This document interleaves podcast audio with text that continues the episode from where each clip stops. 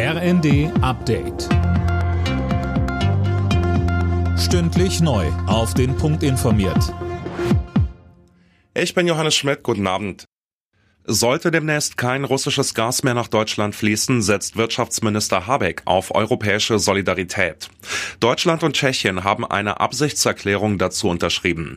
Sie wollen sich in dem Fall gegenseitig helfen.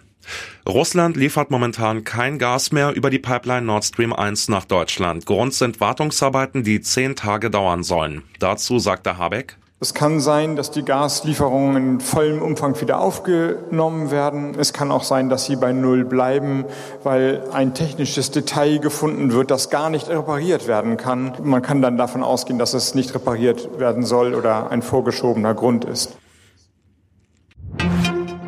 8% mehr Geld wegen der hohen Inflation. Das will die IG Metall in den anstehenden Tarifverhandlungen für die Metall- und Elektroindustrie durchsetzen.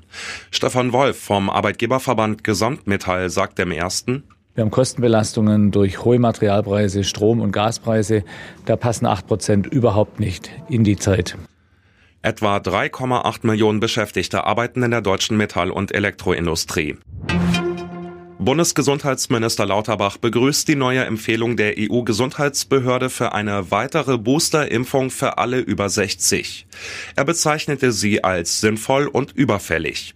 Hintergrund sind die steigenden Infektionszahlen. Daniel Stuckenberg. Schon jetzt liegen viel mehr Menschen als im vergangenen Sommer mit einer Corona-Infektion im Krankenhaus. Richtung Herbst-Winter dürfte sich die Lage nochmal verschlechtern. EU-Gesundheitskommissarin Kyriakides sagt, wir haben keine Zeit zu verlieren. In Deutschland empfiehlt die Impfkommission aktuell eine zweite Boosterimpfung für alle über 70, außerdem für Risikopatienten und Heimbewohner. Zuletzt hatte der Deutsche Hausärzteverband eine neue Impfkampagne gefordert.